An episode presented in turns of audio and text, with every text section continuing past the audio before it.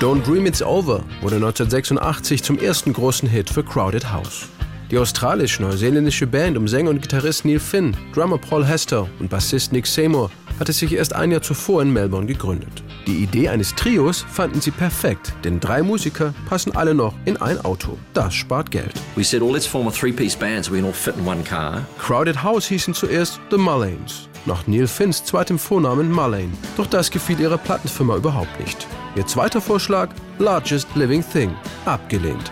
Als die Band dann während der Aufnahmen zu ihrem Debütalbum 1986 in Los Angeles mit einigen australischen Freunden in den Hollywood Hills in einem ziemlich überfüllten Haus wohnte, fiel ihnen Crowded House ein. Mit diesem Vorschlag waren die pingeligen Musikmanager dann einverstanden. In den legendären Sunset Sound Studios, in denen schon die Rolling Stones und die Doors aufgenommen hatten, verpassten Crowded House ihren Songs den letzten Schliff. Don't Dream It's Over, geschrieben von Neil Finn, hatte schon in der Demo-Version viel Charme, erzählt Bassist Nick Seymour.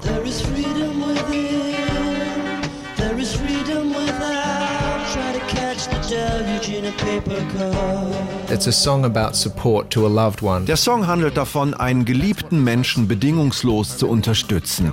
Ich erinnere mich noch genau daran, als ich Neil damals in seinem Haus besucht habe. Er hatte mich angerufen und sagte, komm vorbei, du musst dir unbedingt dieses Lied anhören.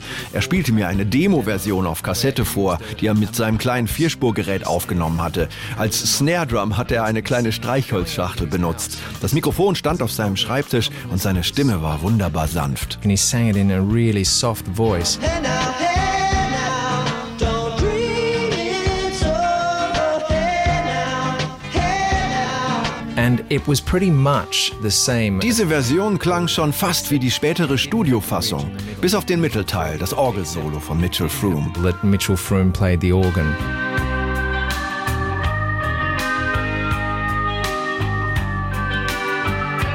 But for the most part, he's just standing there with his arms folded. Als wir uns das Demo anhörten, stand er die ganze Zeit mit verschränkten Armen und einem dicken Grinsen im Gesicht rum und ich dachte, du Mistkerl, du hast es wieder mal geschafft. You bastard, you've done it again. Aber die ersten drei Singles aus Crowded House, ihrem selbst betitelten Debütalbum, wurden alle mehr oder weniger große Flops. Im Oktober 1986 zieht die Band dann mit Don't Dream It's Over ihren vermeintlich letzten Trumpf. Sänger und Songwriter Neil Finn glaubte an die emotionale Kraft dieses Songs. I'm attracted, always have been, to music with a melancholy tinge to it. Ich war schon immer jemand, der Musik mit einem melancholischen Touch mochte. Viele meiner Lieblingssongs, mit denen ich aufgewachsen bin, hatten dieses Gefühl der Sehnsucht in sich, was manchmal auch sehr mysteriös ist. Es ist ein Gefühl, das wir alle teilen. Der Gedanke, dass das Leben doch mehr bieten müsste, als das, was gerade passiert. Ein Song, der das schafft, gibt dir das Gefühl, nicht alleine zu sein. Makes you feel like you're not alone. Don't Dream It's Over klettert langsam bis auf Platz 2 der US-Charts. Den Nummer 1-Hit verhindern am Ende Aretha Franklin und George Michael mit I Knew You Were Waiting For Me.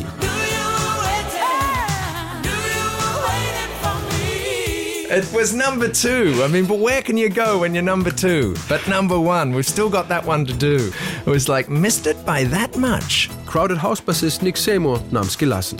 Denn schließlich müsse man ja noch Ziele haben im Leben und wenn es nur ein Nummer 1-Hit ist. 1996 verabschieden sich Crowded House aber ohne einen weiteren Nummer 1-Hit mit einem Open-Air-Konzert in Sydney vor über 200.000 Fans.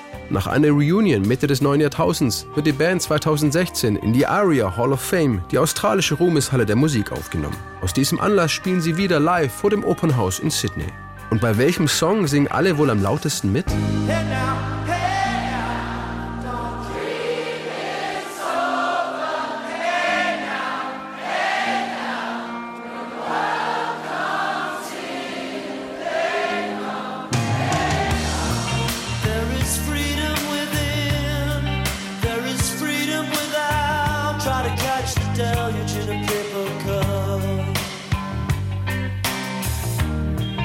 There's a battle ahead. Many battles are lost, but you'll never see the end of the road while you're traveling with me. Hey now.